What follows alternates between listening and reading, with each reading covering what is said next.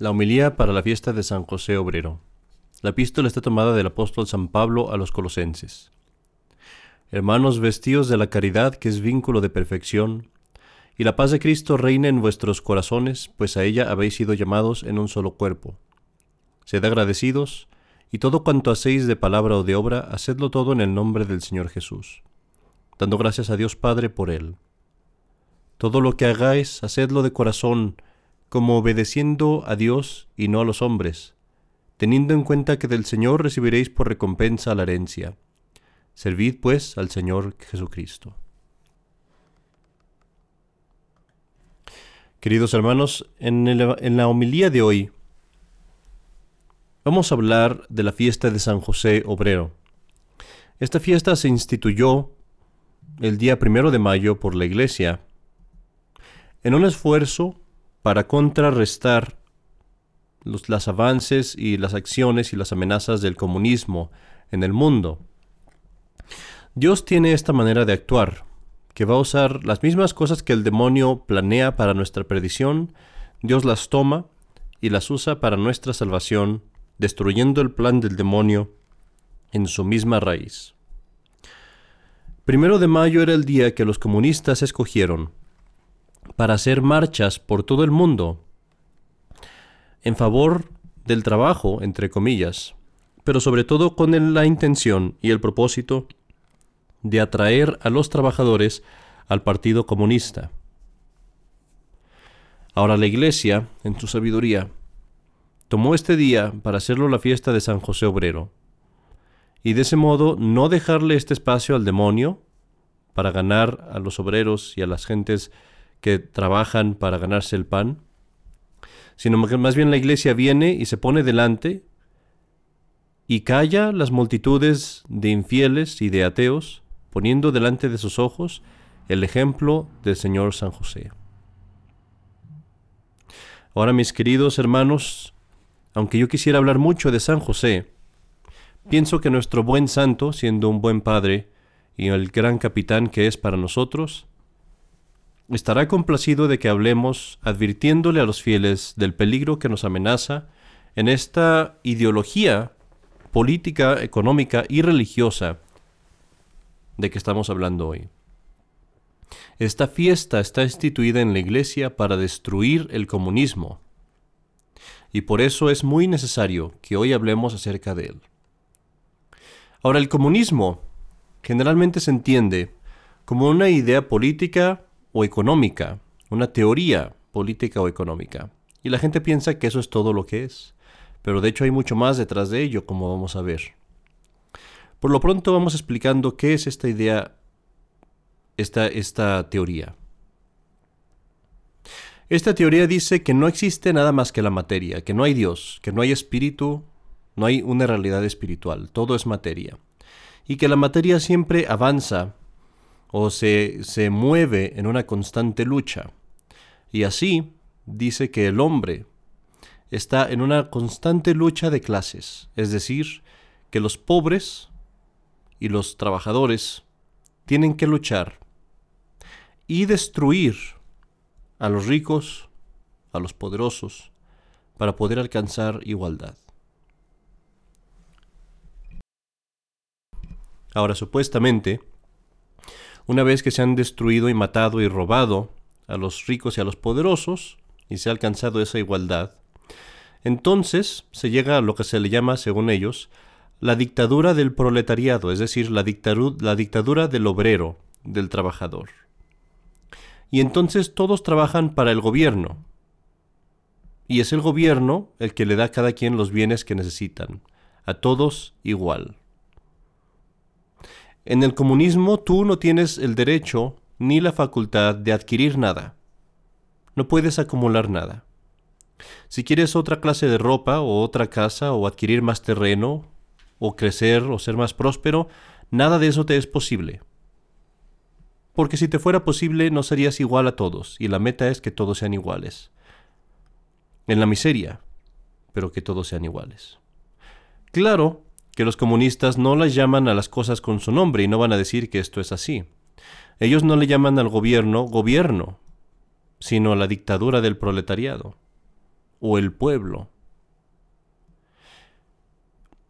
Y tampoco le llaman a esta esclavitud como tal, sino que le llaman igualdad. Según ellos, habiendo alcanzado este paraíso, en el que supuestamente todos tienen que trabajar lo mismo y todos tienen que recibir lo mismo del gobierno. Entonces el gobierno, como por arte de magia, se va a desaparecer y todos los hombres van a darse eh, palmadas en la espalda y entonces cada quien va a trabajar para todos y todos van a ser contentos con lo poco que tienen, nadie va a ambicionar más y nadie va a tratar de tomar más de lo que le corresponde según lo que el gobierno ha determinado. Esa es la ilusión del comunismo, toda empapada de ateísmo, toda empapada de materialismo, de que no existe Dios. Estoy resumiendo la doctrina en puntos muy, muy pequeños, porque es más importante pasar a lo que sigue. Y es esto. Cuando uno analiza esta idea, aunque sea muy levemente, se da cuenta inmediatamente que esto es un producto de la fantasía, de la imaginación, que es absolutamente imposible de hacer. Porque no es así como funcionan los hombres. No es posible que los hombres, después de haber tomado el poder a la fuerza y robado y matado para hacerse del poder, espontáneamente digan, oh, ahora vamos a quitarnos el poder a nosotros y vamos a ponernos todos iguales. Eso nunca ha pasado. Y esto es lo que los comunistas dicen. Ellos dicen, el comunismo funciona, lo que pasa es que nunca se ha hecho, nunca se ha intentado en ningún país.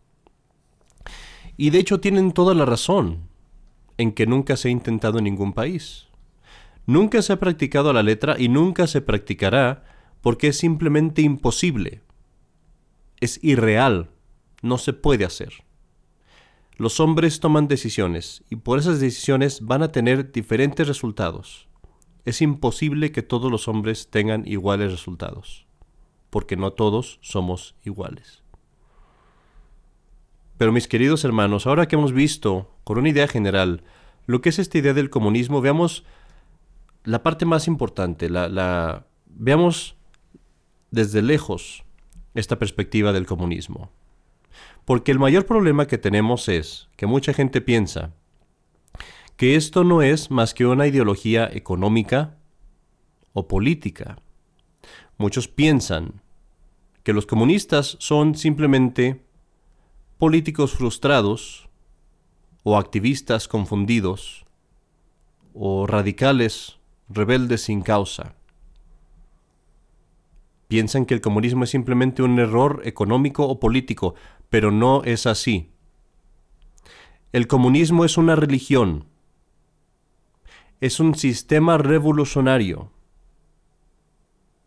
no es el comunismo para enseñarnos qué debemos de hacer con nuestro dinero. El comunismo es una guerra contra la religión católica y contra la civilización cristiana.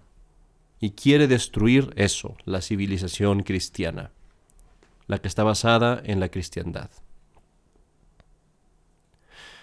El comunismo es muy claramente Satanás contra Dios. Tal vez me dirás, oh, exagera el padre, eso como es nada más una cosa que aprende uno en la escuela, yo qué sé. Pero ¿qué me dirías tú si yo te digo que Karl Marx, el fundador del comunismo, escribió poemas al demonio? Que aún los tenemos. ¿Qué me dirías tú si yo te digo que uno de los principales comunistas en el mundo, que era un gran político aquí en América, en Estados Unidos, en Estados Unidos de América, y que es uno de los principales influencias en muchos de los políticos que ahorita están aquí en Estados Unidos trabajando.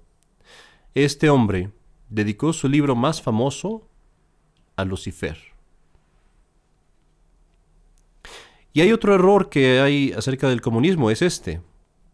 Mucha gente piensa que el comunismo es una amenaza que ya pasó, piensan que es algo que ya está en el pasado, que Rusia ya no está eh, luchando por el comunismo, que es algo que ya no está vigente en el mundo. Y este es quizás, quizás el error más peligroso, porque el comunismo está infiltrado ahorita en todos los gobiernos del mundo, o en casi todos, incluso aquí en Estados Unidos. El comunismo está fuertísimo en México, en Venezuela, en Cuba, en Ecuador, en China, en Rusia, en España, en Francia, en Inglaterra, por nombrar solo algunos países. El comunismo está en poder de todas las escuelas públicas o casi todas las escuelas públicas. Hay comunistas infiltrados en todos los medios de comunicación. Y lo que es peor, hay comunistas infiltrados en la iglesia. Y el mismo Francisco ha mostrado grandes tendencias comunistas. Juan Pablo II tenía amigos comunistas y a pesar de que vivía en un país comunista y seguramente, supuestamente era un obispo muy católico, pero los comunistas no tenían ningún problema con él y le daban todas las facilidades necesarias cosa que no hicieron con el cardenal Mincenti, que se les opuso y al que tuvieron en prisión durante 20 años, cosa que no hicieron tampoco con Monseñor Tuc, que fue expulsado de su país y cuyo hermano fue enterrado vivo por los comunistas. Juan XXIII tenía amigos comunistas y recibió su, su, su gorro, su sombrero de cardenal de un político comunista en Francia y apoyó al Partido Comunista en Italia. Paulo VI tenía nexos con los comunistas también. Y así vemos que también en la Iglesia los comunistas se han infiltrado. Nuestra Señora de Fátima había advertido ya del, del, error de Rusia que se iba a expandir por todo el mundo. Y este error es precisamente no solamente el comunismo, sino lo que el comunismo representa, porque recuerden lo que dije, el comunismo es solamente una parte del enemigo. Es solamente un frente de batalla. Pero la guerra es más allá. La guerra es la revolución que se está esforzando por destruir a la Iglesia y la civilización católica. Solamente cuando vemos el comunismo y el socialismo marxista, bajo esta luz, podemos entender el rol de la Iglesia contra este error. Porque la Iglesia se enfrenta al comunismo de frente no lo acepta, lo condena. Aquel que se adhiere a una secta comunista cae en excomunicación. Y así la iglesia es el enemigo jurado a muerte de esta doctrina que es satánica. Veamos cómo la iglesia se opone al comunismo y particularmente cómo se opone el comunismo a través de San José en esta fiesta tan, tan hermosa que celebramos hoy. Por un lado, el comunismo eleva al gobierno, al Estado. Pero la Iglesia, siguiendo a San José en la Santa Familia, eleva a la familia. La Iglesia me dice, no es la familia la que está aquí para servir al Estado. Es el Estado el que está aquí para servir a la familia. Es el gobierno el que es un empleado de la familia.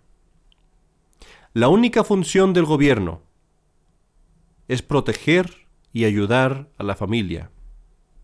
Y si falla en esta función, se amenaza a la familia, no solamente está el gobierno fuera de lugar, sino que su propósito de existencia, su mismo ser, ha desaparecido. No tiene razón de ser. En contra de la idea comunista de un Estado que gobierna a los individuos, la Iglesia me dice, no existe un patriarcado, un patriarcado santo y bueno. La unidad invencible, indestructible de la humanidad es la familia. Y es en la familia donde el hombre es la cabeza de la casa, donde el hombre es el líder, donde el hombre debe de guiar con su ejemplo, con sufrimiento, con virtud, con trabajo, con honor y con dignidad. El comunismo infiltra las películas, la música y las escuelas, y les dice a sus hijos, a los hijos que deben de estar contra sus padres. Les dice, eres tú contra ellos, fáltales al respeto, no les debes nada. Pero la iglesia, como un faro de luz, con San José a su cabeza y con el ejemplo del niño Jesús en la Sagrada Familia, nos dice, tus padres representan a Dios delante de ti. Puede ser que no sean perfectos, pueden ser que tengan muchos defectos, pero tú no los honras porque su autoridad esté basada en, su, en sus cualidades. Los honras porque en su autoridad honras el mandamiento de Dios mismo y la autoridad de Dios mismo. No solamente no eres tú contra ellos, sino que eres tú por ellos y para ellos, para servirles, para ayudarlos, para honrarlos. Trátalos como mensajeros de Dios, porque en verdad te puedes decir que les debes todo. Les debes tu vida, les debes tu existencia, les debes tu educación, tu supervivencia, porque sin tus padres tú serías nada. Tú no existirías. Así que honralos. El comunismo también querría que la mujer se convierta en un objeto, en una herramienta para el Estado, una herramienta para corromper a los hombres y para dar a luz nuevos esclavos para el régimen. El comunismo quiere que la mujer se haga cruel, antagonista, orgullosa, hostil. Y esto se vio muy claramente en la guerra comunista que ocurrió en España.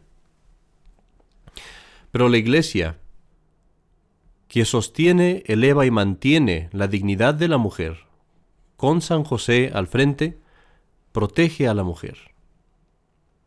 Primero, guardando su pureza, protegiendo su privacidad, lo sagrado y lo importante de su cuerpo. La mujer, nos dice la Iglesia, no es un objeto, sino que es un altar sagrado, donde cosas divinas pasan. Porque es sólo en el cuerpo de la mujer donde la divina acción de la creación ocurre. No, la mujer no es para corromper al hombre, sino más bien para salvarlo, para santificarlo, para consecrarlo. Porque incluso en la mujer que no está casada hay un sagrado altar en su virginidad, con el cual se convierte ella en esposa de Cristo, se convierte en un templo, en una catedral del Espíritu Santo. La Iglesia hará de la mujer dulzura, suavidad, gentileza, sacrificio, amor, alegría, belleza y gracia. Todo esto bajo el patronato, bajo la tutela, la protección de San José, que fue quien tuvo bajo su cargo por primera vez el proteger a la primera Virgen que existió en nuestra iglesia, la Virgen María. El comunismo finalmente quiere que creamos en nada. Destruye nuestras esperanzas en otra vida. Y quiere que creamos que no existe nada sino la materia, que no hay nada elevado en nuestra naturaleza, que no somos sino animales. Pero la Iglesia nos presenta a San José y nos da certeza, más allá de cualquier duda, de que Dios nos ha amado, de que Dios ha venido a nosotros, que Dios ha sufrido con nosotros. La iglesia me muestra a San José y con San José que el trabajo, el esfuerzo, el dolor y las dificultades son ciertamente inevitables, pero que es a través de que el Hijo de Dios ha compartido estas dificultades y dolores con nosotros que nosotros podemos ganar mérito, riquezas y gloria en el cielo tomando nuestra cruz diariamente con alegría, como San José lo hizo. La Iglesia nos hace poner nuestras esperanzas, y las mayores esperanzas que podríamos tener, en la vida verdadera, la vida que viene después de esta vida. Esperanzas que exceden todas nuestras expectaciones. Porque son esperanzas no solamente de una vida de placeres o de felicidad, no son esperanzas de simplemente placeres materiales o delicias, sino más bien son esperanzas de elevar nuestra naturaleza, nuestra naturaleza espiritual, a que se convierta una con Dios, a que se una con Dios mismo, para compartir la misma vida de Dios, el mismo amor de Dios, la bondad de Dios y su gloria. La Iglesia toma al hombre y a la mujer y los convierte en ángeles, en hijos de Dios, los eleva al cielo, más allá de cualquier límite material, a una vida nueva que es ciertamente verdadera. Mis queridos hermanos, en este hermoso día, sigamos a la Iglesia en esta marcha, en esta procesión contra el comunismo, contra el materialismo y la revolución anticristiana. Sigamos a la Iglesia en esta marcha siguiendo el ejemplo de aquel hombre, aquel hombre de trabajo, de humildad, de pureza, aquel hombre de oración, de amor de Dios, aquel santo que, más allá que otros, más que todos los otros, brilla como un ejemplo de simplicidad y de una grandísima profundidad de corazón. Vayamos a San José. En el nombre del Padre, y del Hijo, y del Espíritu Santo. Amén.